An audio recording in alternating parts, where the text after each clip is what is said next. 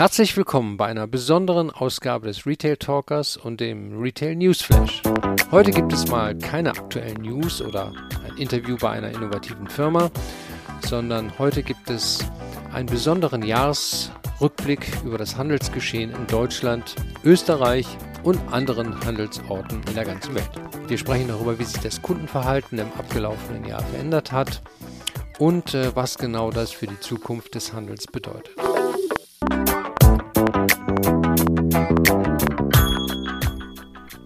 Wir haben umfangreich äh, gesprochen und aufgenommen und deshalb äh, zwei Teile aus unserer Aufnahme gemacht. In dem heutigen Teil geht es ausschließlich darum, dass wir einmal ganz gerne uns persönlich bei euch vorstellen wollen und äh, äh, euch teilhaben lassen, wie wir eigentlich auf die Idee gekommen sind, die Retail News Flash zu machen. Weil wir da einen tollen Professor hatten in einem Fach, das war Retail, da sind wir äh, dann auch äh, durch Berlin getourt und haben uns ähm, ja, am Kudamm auch diverse Stores angeschaut und Starbucks und da hat uns erklärt und auch architektonisch erklärt, Heidi, wie da äh, die Flächen ausgebaut sind. Also das war cool, da hat es dann auch irgendwie schon so angefangen, dass ich da so ähm, ja, meine Leidenschaft entdeckt habe, dann auch so Neues zu entdecken und auch ein bisschen so die Flächen ähm, und die Marken zu analysieren. Wenn man diese Passion äh, zum Handel einmal verspürt, da kommt man nicht mehr weg. Man muss wirklich manchmal auch sagen, so jetzt tue ich was für mich und für meinen Körper und halte mich sozusagen fit, weil man dann auch wieder inspiriert wird in seinem Job.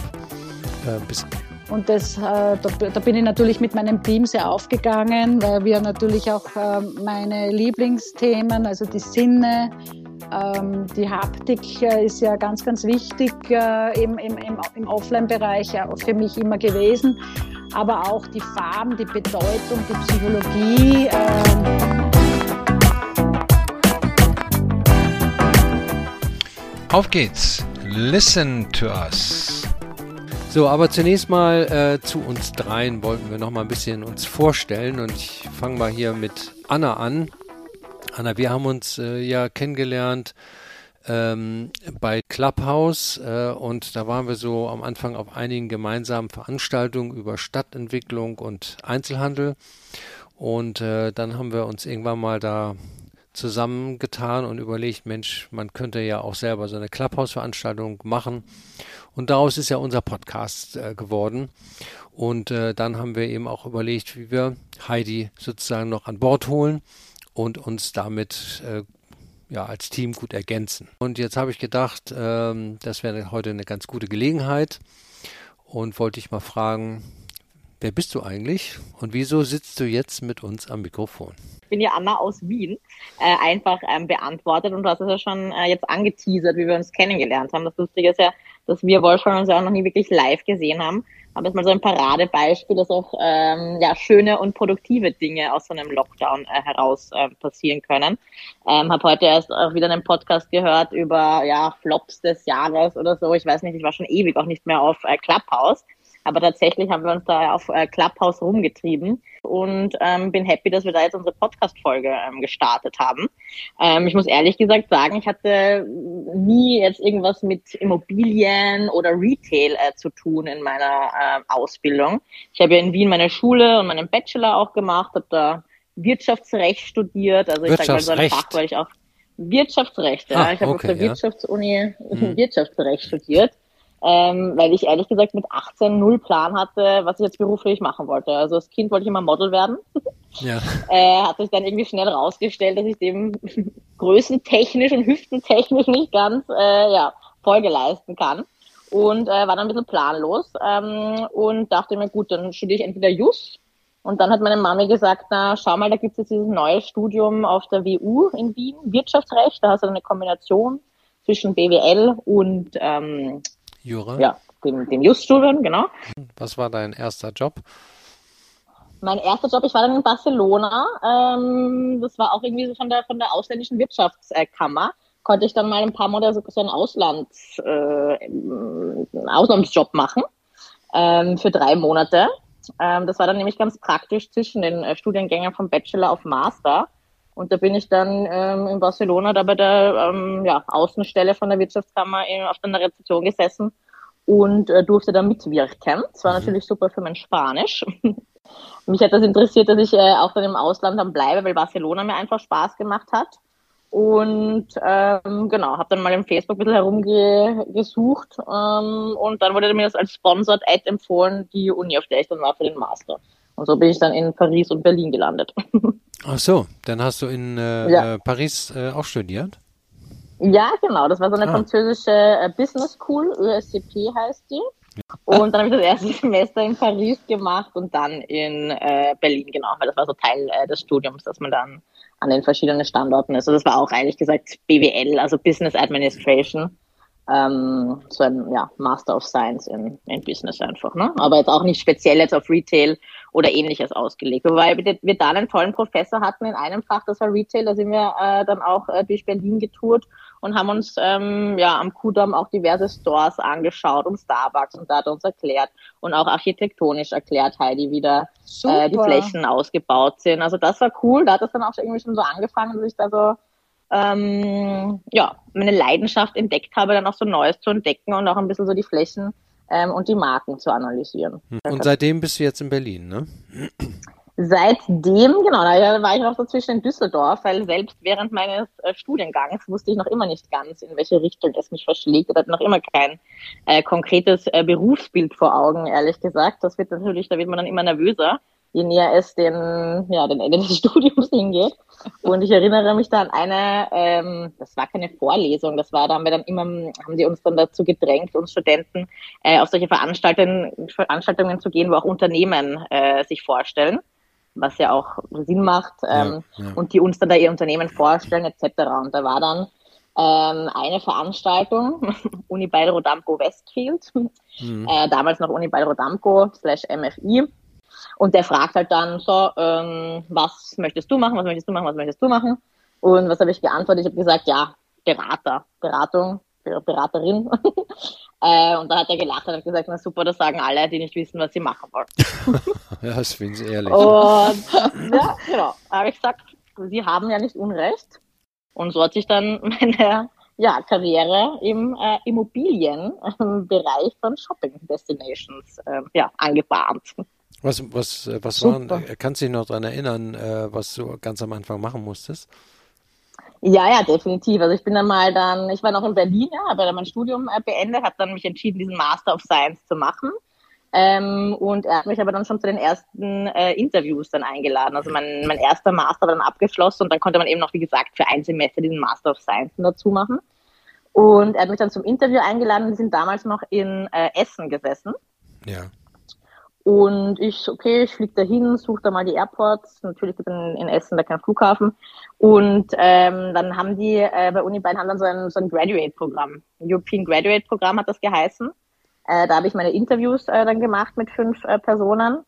Und nach den Interviews haben die aber gesagt, Anna, ähm, also mich dann angerufen, also wir sehen dich jetzt nicht in diesem European Graduate Programm, wir würden dir gleich gerne eine Position äh, im Leasing anbieten. Ah. Ich hätte wieder keine Ahnung, was Leasing ist. Ich soll ich jetzt Autos verkaufen oder was soll ich da machen? Ähm, bis sie mir dann erklärt haben, äh, das ist ja in der Vermietung, weil bei den Interviews haben die natürlich dann schon so gefragt, okay, äh, ich hatte damals auch mit äh, dem CEO da äh, ein Interview und der hat mal so Fragen gestellt über diverse Marken. Und ich habe dann halt dann natürlich ein bisschen ausgeholt, so ja, wenn ich bei Primark geht der Kunde, zu, zu Sarah geht der, bei den Luxusmarken geht der shoppen, etc., etc. Die haben da schon ein bisschen meine Affinität äh, zum Shoppen erkannt und natürlich mit meinem ähm, ja, äh, Bachelor of Law ähm, äh, Background war dann äh, Leasing eigentlich so eine perfekte äh, Symbiose aus beidem. Und deswegen habe ich da dann direkt einen Job angeboten als Leasing Trainee direkt in der Leasing-Abteilung. Mhm. Und mein erster Job war dann tatsächlich in den Spandau-Arkaden. Äh, damals noch mit ähm, ja, meiner sozusagen Mentorin äh, bin ich da dann ins Vermietungsgeschäft dann eingestiegen und habe da als erstes Objekt da die Spandau-Arkaden mit betreut sozusagen. Und dann hast du die äh, fürchterlichen Mietverträge gemacht, die jetzt alle Einzelhändler an der Backe haben. Ganz ja, genau. Immer faire Lösungen verhandelt. naja, das war nur ein Spaß. aus. Mhm. Und, äh, und äh, äh, gibt es äh, denn in deiner Branche da als Leasing Manager, äh, gibt es da auch sozusagen Karriereschritte oder ähm, fängt man da so als Junior an und wird dann irgendwann Senior oder wie nennt sich das dann oder was ist man dann? Ja, genau. Also dadurch, dass das neu war, weil eigentlich sind alle in diesem Graduate-Programm angefangen, habe ich dann, war ich dann so, es war dann so Leasing Trainee. Da bin ich mhm. aber dann relativ schnell, bin ich dann nach ähm, acht Monaten, haben sie das dann, war ich dann Leasing Analyst, also dass wenn du einsteigst, bist du dann Analyst. Ähm, egal jetzt in welchem Department, wäre es jetzt Operating Analyst oder Asset Management Analyst, ähm, war ich dann eben Train äh, Leasing Analyst sozusagen. Dadurch mhm. aber, dass ähm, man bei Unibail auch sehr schnell viel Verantwortung bekommen hat, bin ich dann schon auch relativ schnell am Verhandlungstisch dann äh, gestanden, gesessen und durfte meine ersten ja, eigenen Gespräche dann auch führen. Ähm, dann war mir das irgendwann mal zu blöd zu sagen, warum steht da, was heißt, heißt Leasing Analyst, ne? Also die haben ja. das dann immer, ähm, sage ich mal, ja, hinterfragt, was das ist und bin dann äh, zu meinem damaligen Chef Fritz Hassmann gegangen und habe gesagt, äh, Götz, äh, ich hätte gerne eine Visitenkarte, du musst mich jetzt nicht äh, promoten, aber schreib mir da bitte Leasing Manager drauf, ähm, weil ich sitze da mit, jetzt nicht böse gemeint, aber 50-jährigen Männern oder Geschäftsführern am Tisch, ähm, die nehmen mich vielleicht nicht ernst, obwohl ich da nicht so viele negative Erfahrungen gemacht habe. Ähm, ich hätte da gerne einen anderen Titel dann drauf, damit ich meine Gespräche gescheiter führen kann. Hm, Hat okay. er dann auch gemacht. Ah. Also, so kann man ähm, auch Karriere machen, ne? Bitte gerne eine neue Visitenkarte ja, genau. mit anderem Titel. ja. Genau, genau, genau.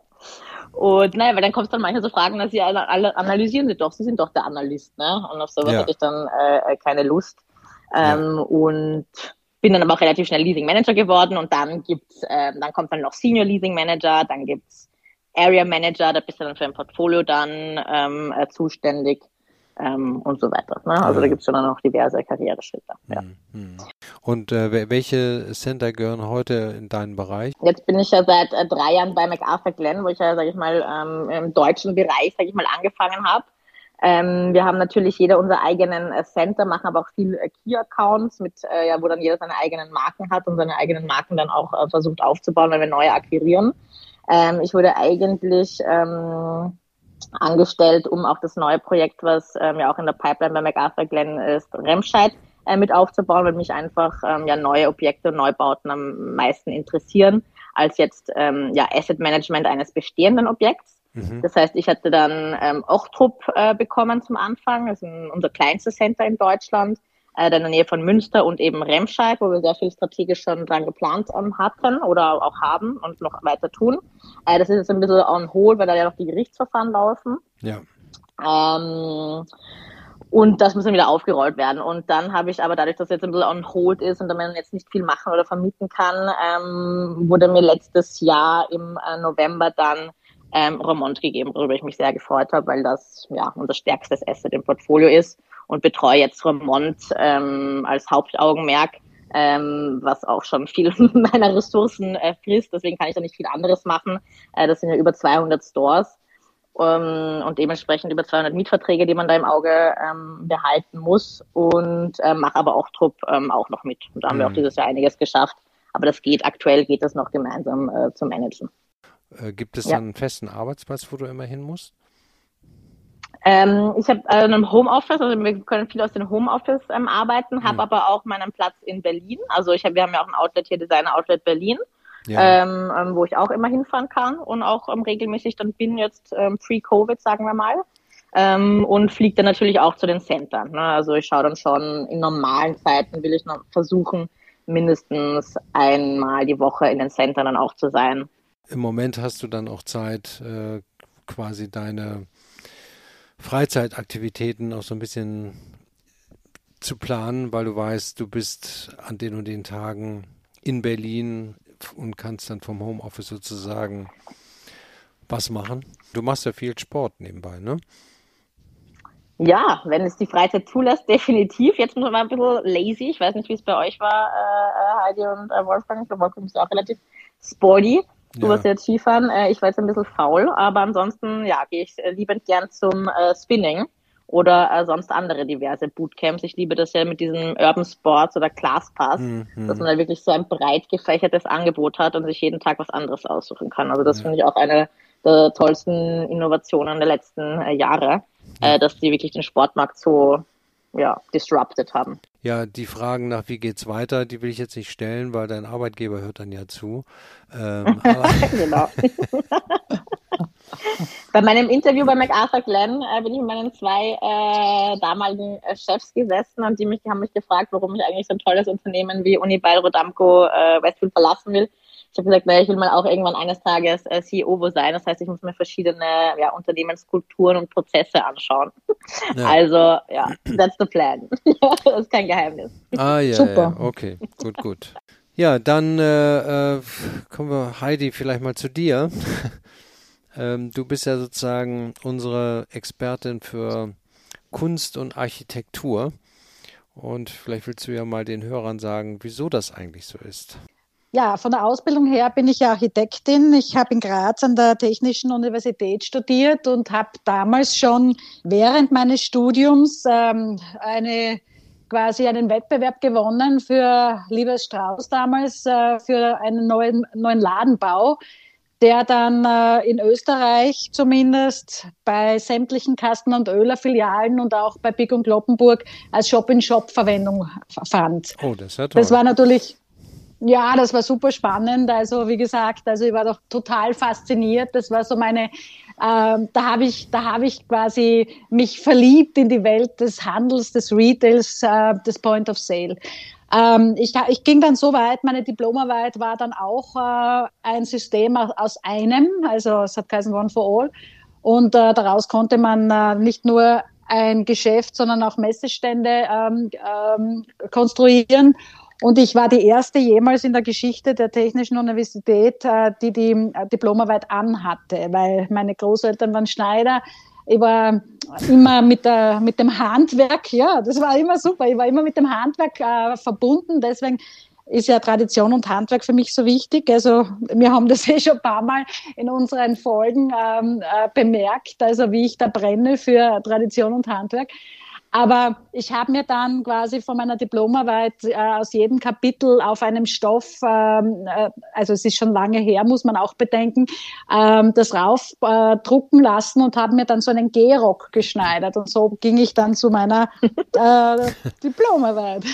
Jetzt mal blöde Frage, ein Gehrock hat doch mit Architektur jetzt äh, scheinbar nichts zu tun, ne? oder? Nein, Wolfgang, das stimmt schon. Aber der Gehrock, du weißt, das ist ja, ähm, also mein Opa war Spezialist für, für Gehröcke. Äh, der hat für, für die Adeligen und für, für äh, auch, auch für, für Jäger Gehröcke angefertigt. Er hat ja. sich darauf spezialisiert. Ich habe das äh, toll gefunden, weil äh, da hat man natürlich sehr viel äh, Stoff, ja, und ich brauchte ja für meine aufwendige Diplomarbeit brauchte ich ja natürlich nicht jetzt ein kleines Sakko, ein, ein, ein kurzes, sondern ich brauchte natürlich auch für die Konstruktion der, der Schrauben, die ich da erfunden habe und so weiter, brauchte ich ja natürlich auch Platz. Deswegen schien mir der Gerock besonders ähm, toll, überhaupt auch aufgrund meiner Geschichte, aufgrund äh, ja, der, der, der Generationenverbundenheit etc. Also das, das fand ich besonders toll. Hast du denn noch Heidi? Ja, natürlich, natürlich. Ich ah, habe noch und ich habe auch noch die Muster und die Schrauben, die ich damals entworfen habe, die man mit einer Münze, man konnte meine Schrauben mit einer Münze öffnen und schließen, weil in einem Geschäft Münzen, äh, also zum damaligen Zeitpunkt und aktuell auch noch immer vorhanden sind, einen Schraubenzieher äh, äh, verliert man oft oder verlegt man irgendwo. Also wie gesagt, mir war das sehr logisch und klar, dass man da jetzt äh, mit Münzen arbeitet das äh, immer gedacht, man muss das einfach machen. Und ich bin immer so, eine, so ein Fan von einfachen und klaren Formen, die, die funktionieren und, und wo nicht für Theater ist, sondern äh, ja, wo man, wo jeder sich auskennt, selbsterklärend mehr oder weniger. Und ja, deswegen hat das, glaube ich, dann auch gut gepasst. Und, und, und äh, was hast du dann als erstes gemacht nach dem Studium? Bist du dann äh, zu einer Ladenbaufirma gegangen, weil du auch da den Wettbewerb gewonnen hattest? Oder wie kam das? Oder was hast du dann gemacht? Wolfgang, ich war natürlich total dem Handel verfallen. Und es kam, es kam ein Ruf aus Wien. Äh, Nike hat jemanden gesucht für die Stores, ja. Mhm. Und äh, ich bin dann natürlich äh, nach Wien gegangen, gleich nach meinem Studium, bin nach Wien gegangen und war dann zuständig für ähm, äh, einige europäische Länder, habe dort dann natürlich die Shops geplant, umgebaut. Also ich bin auch damals sehr viel herumgekommen habe äh, sehr viel Shops gebaut, wurde dann auch gefragt, ob ich äh, das Konzept für die Euro 2008 entwerfen äh, möchte, was ich getan habe wurde dann auch umgesetzt. Also war dann äh, natürlich für mich auch äh, ganz eine große Freude, dass äh, nicht jetzt was von, von der Mutter von Holland, von, ähm, von, von der Europäischen also, Muttergesellschaft, ne? Ja. Genau, mhm. weil oft, äh, ich musste mich natürlich immer abstimmen, nicht, dass da sitzen natürlich die zentralen Leute, die das natürlich äh, auch immer abgeklärt haben. Aber bei mir war das dann so, also die waren so, also anscheinend recht happy mit mir und äh, ich durfte das dann wirklich im Land machen und das äh, hat natürlich äh, mir große Freude gemacht. Und da war ich auch äh, mehrere Jahre und habe sehr viele Umsetzungen gemacht. Und äh, das hat dann, äh, ja, hat dann Spaß gemacht. Hab dann aber auch, muss ich sagen, mir gedacht, äh, so wie Anna, ich muss, ich muss äh, noch andere Dinge sehen, weil mir hat Nike natürlich total gefallen, nicht? Weil jetzt rein von der Dynamik und überhaupt, also die, die, die Brand hat so viel Power und wir hatten so viel Spaß. Also äh, meine Kolleginnen, die da mit mir bis drei, vier in der Früh ja, Merchandising gemacht haben und mit lauter Musik und dann haben wir ein Gläschen Wein dazwischen getrunken und dann gesungen und so haben wir dann die, die, die Eröffnungen dann präsentiert präpariert. Also das war, also wir alle, glaube ich, äh, aus dieser Zeit werden das nicht vergessen. Und das war wirklich eine tolle Zeit. Aber man muss halt auch weiterschauen und weitergehen und äh, nicht stehen bleiben. Wenn man diese Passion äh, zum Handel einmal verspürt, da kommt man nicht mehr weg. Ja. Also und ja, und ich bin dann äh, äh, wieder, wieder zurück und äh, war, dann, war dann einige Jahre um, um, head of head of uh, construction, real estate, uh, maintenance und uh, visual merchandising bei einer großen österreichischen oder internationalen Unterwäschefirma bei Palmas und war dann da für all diese Shops zuständig und natürlich mit einem großen Team und konnten da natürlich auch dementsprechend umsetzen. Aber heute bist du ja nicht mehr bei Palmas, du bist ja selbstständig, ne? Äh, du wolltest naja, also nicht CEO einer großen Firma werden, so wie Anna. naja, ich war inzwischen dann auch noch in Düsseldorf einige Zeit und da äh, war ja dann auch äh, mitunter zuständig für Apple Stores, ähm, eh in Berlin unter anderem und auch in Frankreich zwei. Ich war dann einige Jahre in Venedig und habe dann dort gelebt und habe äh, ja, mich dort äh, mit der Kunst äh, natürlich auch mit der Tradition und dem Handwerk, aber auch mit Immobilien beschäftigt und äh, habe dann auch Ausstellungen kuratiert, äh, unter anderem eben äh, für Sotheby's ähm, im, im Zuge der Biennale oder der Biennalen, weil es war einmal für die Kunst und einmal für die Architekturbiennale. Und ja, schwupp ist dann äh, so aus, aus dem heiteren Himmel ist ähm, äh, am Computer ein eine Immobilie, so ein Büro aufgepoppt, äh, da im ersten Bezirk.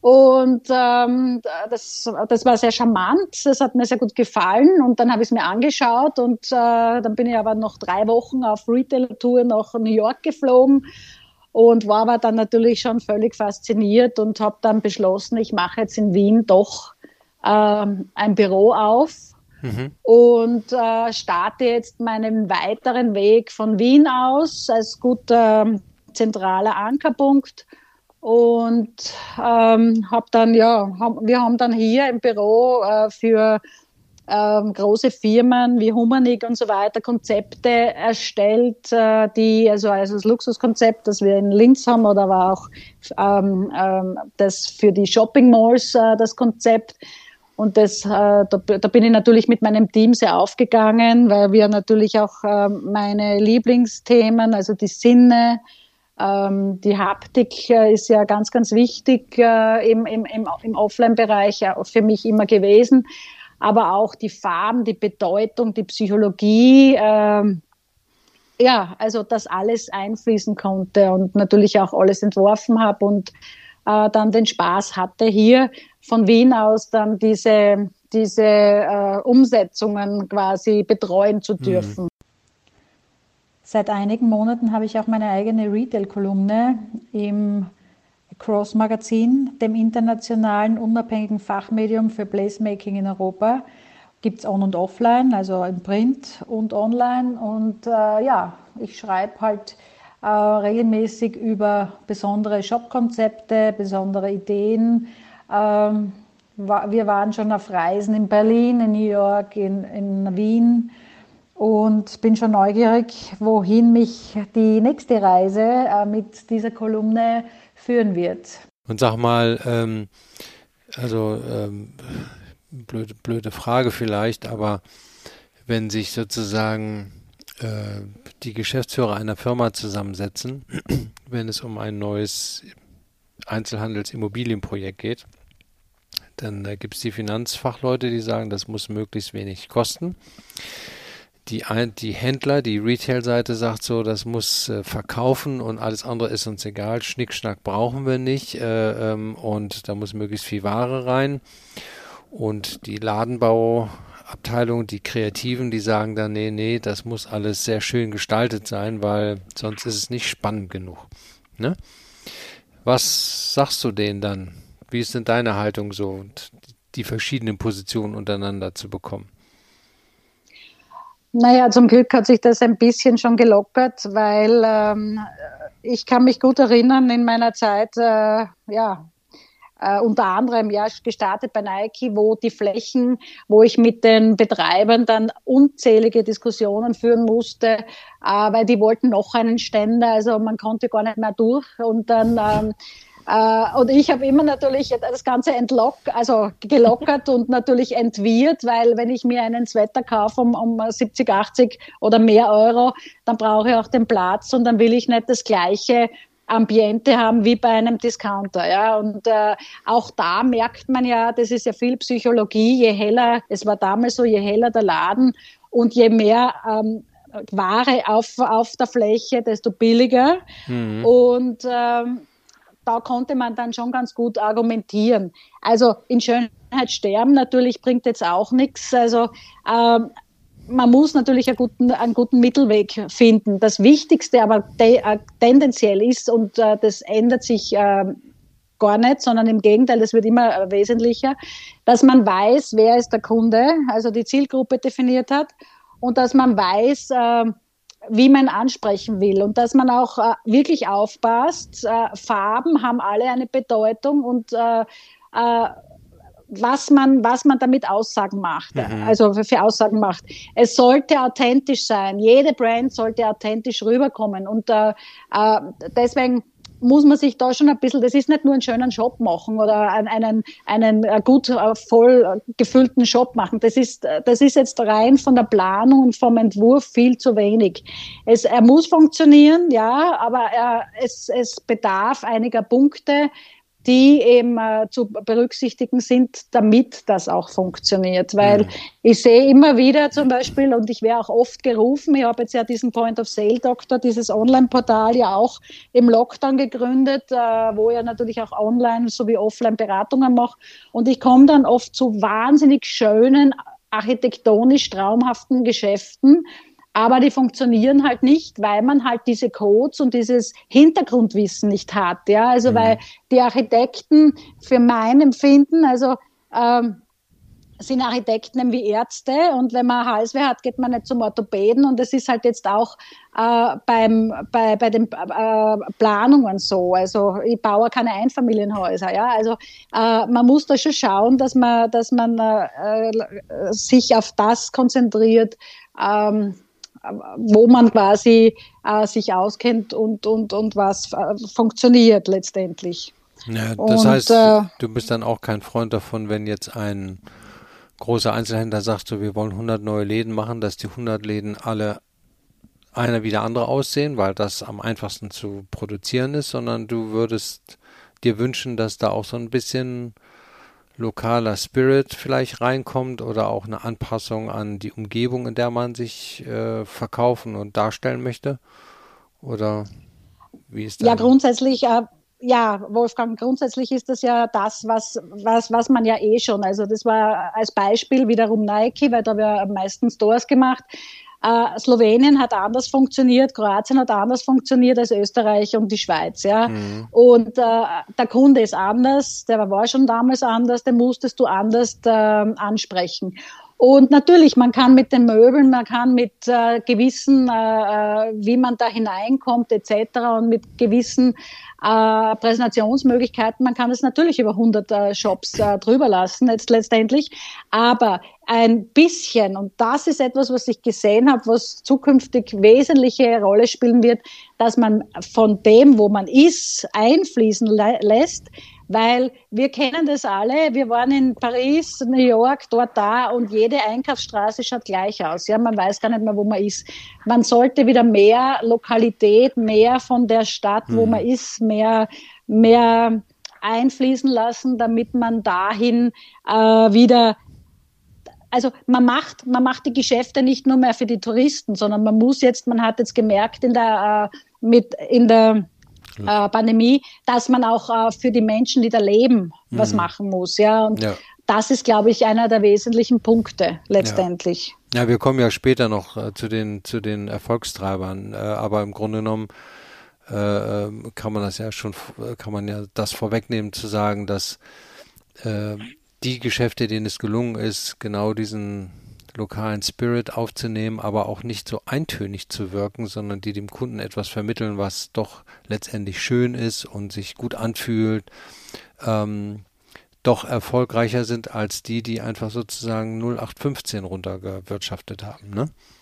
Genau, genau. Und das fängt bei den Auslagen an, weil der, die, die Auslage ist das Schaufenster oder das, wie bei, bei Instagram, da machen wir auch immer schöne Bilder, die, die Auslagen zum Beispiel äh, an die denkt keiner. Und mhm. das sind halt so Punkte, wo man wirklich, äh, wirklich äh, noch schauen muss und äh, die man wirklich noch ähm, äh, mit einbeziehen muss. Es gibt ja natürlich einige Brands, die, die, die, die denken schon so. Ich glaube, Louis Vuitton fängt jetzt an, in jeder Stadt da irgendwie jetzt was Lokales ähm, einzubauen.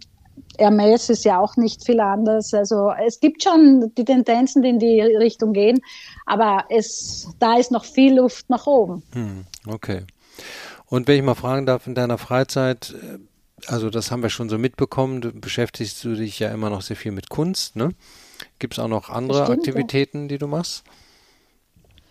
Ja, also zum einen, ja, vor, vor der Pandemie bin ich natürlich sehr, sehr, sehr gerne gereist und äh, habe mir da andere Städte angeschaut und, und bin dort herumgelaufen und habe Fotos gemacht und, und habe mich dann wieder inspirieren lassen. Ähm, äh, Bikram Yoga liebe ich auch. Also das war jetzt natürlich äh, im Lockdown äh, auch nicht oder in, in der Pandemiezeit mhm. sehr schwer zu machen, weil dieses Hot Yoga, ähm, das durfte man ja auch nicht machen. Und jetzt habe ich beschlossen, weil ich habe ja früher habe ja ähm, Kickboxen, Boxen, Hapkido und Fechten gemacht. Und jetzt werde ich mir anschauen, was in meiner Umgebung da am besten für mich äh, zu erreichen ist, damit ich auch ähm, regelmäßig wieder da weitermache, wo ich damals einmal begonnen habe. Und aus diesem ähm, äh, Kleeblatt der Tätigkeiten werde ich mir zumindest eins aussuchen und da werde ich dann starten. Das ist also Vorsätze für 2022, nein, aber das ist etwas, wo auf was ich mich freue, dass mhm. ich dann wieder mal äh, mich ausbauen kann und äh, ja, auch ja. dahingehend was tun kann. Gut, Jetzt gut. haben wir so viel über uns geredet, äh, Wolfgang, und wer wir sind. Jetzt wollen wir auch mal die Frage stellen. Aber mich würde mal interessieren, wer warst du eigentlich, bevor du mit deinem ersten Job ähm, angefangen hast? Und was war dein erster Job eigentlich und wie bist du da hingekommen? Kannst du uns da auch ein bisschen was äh, darüber erzählen? Also mein, mein erstes Geld zum Arbeiten, das habe ich tatsächlich auch im Handel verdient. Da habe ich nämlich äh, für den örtlichen Bäcker habe ich Torten in Haushalte mit dem Fahrrad ausgefahren. Da, das gab natürlich damals nicht viel Geld, aber ähm, äh, ich, ich bin, ich habe ein bisschen äh, Bezahlung bekommen. Ich habe Trinkgeld gekriegt von den Kunden, denen ich das gebracht habe, und ich habe die Reste der Kuchen bekommen, die schiefgelaufen sind. Also das hat sich alles ganz gut gelohnt. Und äh, ähm, und dann habe ich äh, ehrlicherweise auch als 14, 15-Jähriger habe ich schon im äh, Handel gearbeitet, im, äh, in einem Supermarkt, weil ich Geld brauchte äh, um mir sozusagen, äh, ich habe damals Musik gemacht und dann brauchte man ja auch einen Verstärker und eine neue Gitarre und dies und jenes. Naja, und da habe ich dann immer neben der Schule gearbeitet, damit ich mir genau das erlauben konnte und äh, äh Musik machen konnte. Ne? Ja, sehr gut. Ja. Das heißt, du bist, das wusste ich ja auch nicht, das heißt, du bist ein Kölscher Jung sozusagen. Sagt man das so? Nee, nee, ich bin, äh, ich bin in Hamburg geboren und äh, äh, im zarten Alter von drei habe ich nicht die Entscheidung getroffen, sondern mein Vater ist versetzt worden und dann äh, äh, haben wir die nächsten äh, 15, 16 Jahre habe ich dann in Köln äh, gewohnt, da bin ich auch groß geworden und äh, ja, mein Abitur da gemacht. Ja, und da ist auch damals äh, sozusagen äh, so eine Entscheidung getroffen worden nach dem Abitur hatte, wollte ich eigentlich studieren und dann, äh, naja, dann kam irgendwie so eine Idee, Mensch, man könnte ja eigentlich auch noch eine, eine Berufsausbildung äh, dazwischen machen, um sozusagen auch beim Studium ein bisschen Praxisnähe zu haben.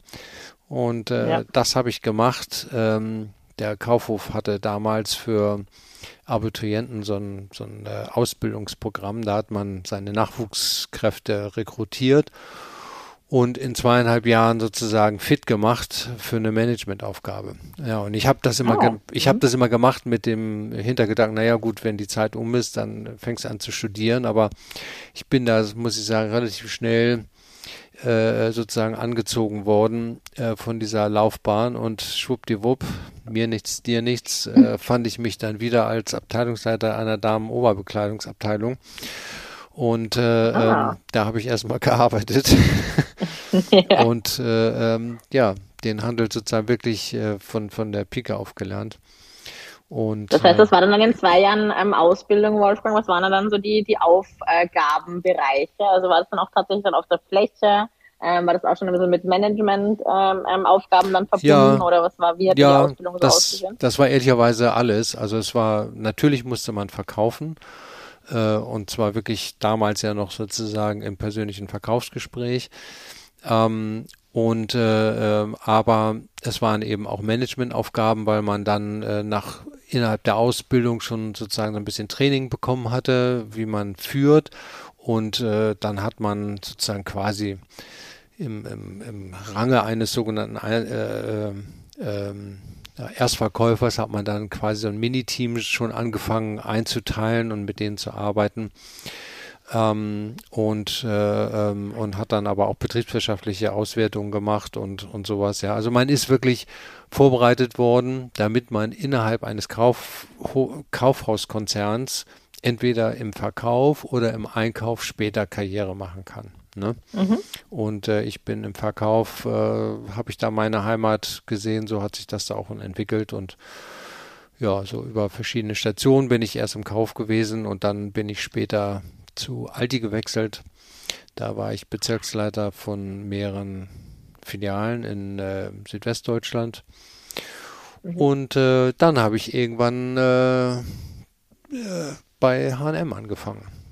Das war, ähm, als HM gerade mal äh, zwei Läden in Deutschland hatte. Mein, mein äh, damaliger Chef und Geschäftsführer von HM Deutschland, äh, der hat mich wirklich da sozusagen überzeugt und überredet, äh, das zu machen. Zum Schrecken mhm. meines Vaters habe ich das auch gemacht. Wieso? Wie kann man sich das so vorstellen? Weil du warst ja bei Aldi, sag ich mal, ja, ja. im Food-Bereich. Ja. Wie hat sich das denn ergeben? Ich meine, jetzt wird man über LinkedIn geheadhuntet. Oder ja, dann, ich bin, äh, ich bin in der Tat von einem äh, Headhunter äh, angesprochen worden und der, nur mal by the way, mich später auch noch zwei weitere Male vermittelt hat. Ähm, mhm. Also äh, insofern, das war nicht über LinkedIn, gab es ja damals noch nicht, sondern äh, da hat man ja. irgendwie anders recherchiert. Ja, und ja. Äh, ähm, es war eigentlich, sag mal, auf dem Papier war Aldi die ganz klar bessere Alternative, weil äh, die haben viel Geld bezahlt, man sollte ein Auto haben, äh, man, man, äh, die Karriere war klar, deutsches Unternehmen, erprobtes Geschäftsmodell. Und ja, äh, ja ähm, also da, da gab es eigentlich auf dem Papier eigentlich keinen Grund wegzugehen, außer vielleicht, dass man sozusagen so ein bisschen sich aufgefordert fühlte, ja, äh, wollen Sie nicht jetzt mal heiraten und hier ein Haus bauen äh, und, und Wurzeln hier schlagen und das wollte ich nicht. Und H&M ah, war auch schon war Gesell der gesellschaftliche Druck gab es auch schon ja, damals sozusagen, genau, auch ja. bei Männern. Interessant. Mhm. Und äh, ähm, und H&M war eine verrückte Nummer, ja, als ich da angefangen habe, dass äh, ich ja neues Unternehmen noch nicht erfolgreich, kannte kein Mensch. Äh, ähm, und, und wie gesagt, mein Vater, der hat die Hände über den Kopf geschlagen. Sagt, wie kannst du sozusagen so eine Chance wie Aldi gehen lassen und, und äh, bei HM anfangen? Ne? Aber ja, irgendwie stimmt, hatte, jetzt, wo du sagst, vorher habe ich mich kurz gewundert, dass du gesagt hast, dein Vater hat sich erschreckt, habe ich jetzt gerade zuerst mal nicht ähm, verstanden, aber na klar, war ja damals, wenn es nur zwei äh, Filialen gab, wie du sagst, äh, hätte ja auch in die Hose gehen können. Dann wusste ja, ja. niemand, dass das äh, so äh, riesig wird. Ja, war ja, ja, ja, noch ein Start-up in Deutschland. Ja, das, äh, das äh, war Unvorstellbar. So. Ja, ja. Aber irgendwie, ich hatte da so ein Bauchgefühl und das ist auch sozusagen, ähm, äh, das ist auch sozusagen immer meine Message an andere, ne, dass man sein Bauchgefühl trotz, also man so, muss seinen Verstand ja sowieso immer eingeschaltet haben, das ist schon klar, aber ab und mhm. zu äh, ist es auch wichtig, sich auf sich selber zurückzubesinnen und sagen, so, äh, was sagt mir mein inneres Gefühl, ja, ähm, äh, ja. und dazu zu hören und, ähm, ja. und manchmal sind es eben, sind das vielleicht sozusagen, äh, muss man mal von der Autobahn runter auf eine andere Abfahrt, kann auch mal schief gehen, aber ja, und, und das machen, äh, was einem sozusagen die innere Stimme vielleicht auch äh, ähm, nicht sagt, aber ähm, die einen einfach klar macht, Mensch, da gibt es noch irgendwas anderes, ja, äh, was vielleicht noch spannender sein könnte. Und ich habe ich hab ja. keine Vorstellung davon gehabt, dass ich, wenn ich dahin gehe, in ein paar Jahren später Geschäftsführer werden würde. Das war, das war für Als mich. Was hast du da angefangen, Wolfgang? Was war denn die Position denn? Ja, ich war, also ich nannte mich Verkaufsleiter. Ähm, mhm. Als ich dann letztendlich angefangen habe, dann, äh, da waren ja schon, da waren fünf, glaube ich, fünf H&M-Stores waren geöffnet. Und äh, ähm, ja, und dann äh, ist nach zwei Jahren, glaube ich, war das, ist äh, der Geschäftsführer, der das damals aufgebaut hatte, äh, hat das Unternehmen verlassen und ist zu Esprit gegangen. Ja, und H&M hat dann äh, mir die Nachfolge angeboten und ähm, ja, da war ich dann mit 30 war ich Geschäftsführer von H&M in Deutschland. Ne?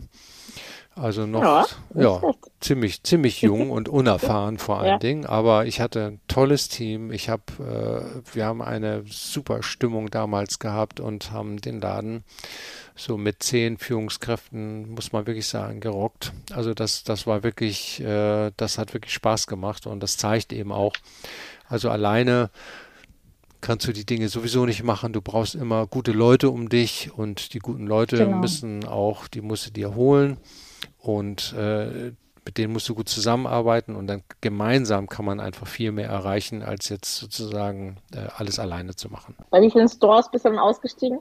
Bei, bei fünf hast du angefangen oder bei zwei sozusagen? Ja, bei 76 habe ich aufgehört. Wahnsinn. Ähm, ja, und dann. Da warst du ja auch lang. Ja, ich war äh, zehn Jahre da. Bin sozusagen seitdem dem Handel immer äh, treu geblieben. Ähm, auf der einen Seite als Geschäftsführer von äh, Jean-Pascal, Ulla Popkin, ähm, Adler ähm, und, und später dann die letzten Jahre als Primark. Und zwischendurch habe ich schon mal als, habe ich als Berater gearbeitet, hatte ein eigenes Geschäft äh, mit, mit zwei Partnern zusammen, hatten wir eine kleine Kette mit, mit hochwertiger äh, Damenoberbekleidung. Ich bin vom Herzen her, das kann ich sagen, ganz klar äh, ein Einzelhändler. Ich habe, das hat mir immer Spaß gemacht, äh, möglichst nah bei den Kunden zu sein, bei der Ware zu sein und äh, ähm, und darüber und auch über die Menschen den Zugang dazu zu bekommen, dass man versteht, warum wollen Kunden dies oder jenes machen oder haben oder nicht haben. Mhm. Äh, das hat mir eigentlich immer besonderen Spaß gemacht. Ne? Ja, das glaube ich. Aber wie war das dann, wenn du sagst, du wolltest dann immer auch so nah dann am Kunden sein? Wie war das dann als, sag ich mal, Geschäftsführer ähm, von Primark bei so einem riesen ähm, Unternehmen auch, ne, von außen jetzt äh, betrachtet? Ja. Ist man da wirklich dann noch so nah am Kunden oder geht ja. da die Proximität dann irgendwie ähm, verloren? Oder wie kann man da sich noch dann ähm, ja, diese Nähe dann aufbauen?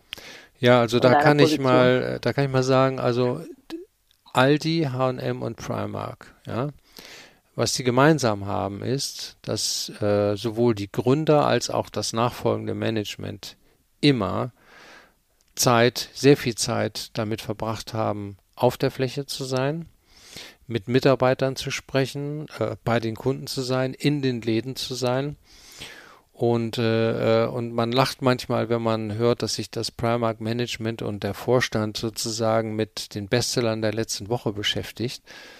Aber ähm, äh, da kann man davon ausgehen, die sind denen bekannt und die sorgen mhm. dafür, mhm. dass die Bestseller auch erhalten, also dass sie da sind und äh, dass mhm. alle sozusagen äh, die gut aufbauen, damit sie schnell Umsatz machen. Ja, das ist bei mhm. allen drei Unternehmen das gleiche gewesen.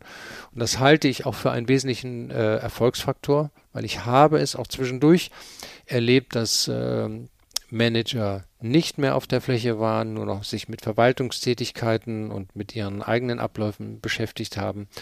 Und wenn man sozusagen den, den Zugang zum Kunden verliert, dann kriegt man auch nicht mehr mit, ob alles das, was man entschieden hat am Schreibtisch, richtig oder verkehrt ist. Mhm. Ja, also und ich will nicht für mich in Anspruch nehmen, dass ich immer richtige Entscheidungen getroffen habe, um Gottes Willen, aber zumindest habe ich mich bemüht, sozusagen da die Nähe zu behalten. Ich war als Geschäftsführer, also mindestens 50 Prozent meiner Zeit habe ich auf der Fläche verbracht. Ja. Ah, wow, okay. Mhm. Ja, da darf Finde man auch, super. Ja, da darf man auch keine, äh, das weiß ich ja, manche haben da Standesdünkel und denken, Mensch, wie, was soll ich denn da? Aber nee, da, da muss man dabei sein und da kriegt man wirklich, äh, da kriegt man alles mit, was im Unternehmen passiert. Genau. Ja, und genau. wie hast du denn, sage ich mal, das waren ja sicher auch lange ähm, Arbeitstage da in deinen ähm, äh, Positionen. Wie konntest du dich denn da ausgleichen? Gab es da dann überhaupt Freizeit? womit hast du dann deine Balance äh, gefunden nach so einem langen Arbeitstag oder davor? Manche schaffen sie dann auch noch um, um fünf oder um sechs in der Schule laufen zu gehen oder weiß ich nicht was, bevor sie dann ja, ins gehen. Also das, äh, ehrlicherweise, das, das war immer sehr unterschiedlich. Äh, das war sicherlich bei Primark am schwersten, weil äh, sag mal, seine Sportbekleidung jetzt mit auf eine wöchentliche Reise zu nehmen, das war schon eine Herausforderung, aber ähm, ich hatte in Essen in meinem Büro, hatte ich immer sozusagen eine Sporttasche und wenn ich dort im Hotel war, ein oder zwei Tage, dann äh, habe ich auch Sport gemacht, äh, also Laufen ne, äh, im Wesentlichen und, und, äh, und, und, sonst habe ich das am Wochenende, schwimme ich ja immer und, und laufe und jetzt auch wieder Hockey spielen. Also ähm, das sozusagen Landhockey. einzubauen ist nicht ganz einfach. Es ist aber umgekehrt fatalerweise so, wenn du nichts machst, wird das irgendwann dein Nachteil, ja, ähm, mhm. weil du dann nicht ja. mehr, also äh, geistige Fitness braucht auch eine gewisse körperliche Fitness, ne? ne? Ja. Gesunder Geist, einen gesunden Körper heißt das ja, ne? Mensane, so Sane Corpore.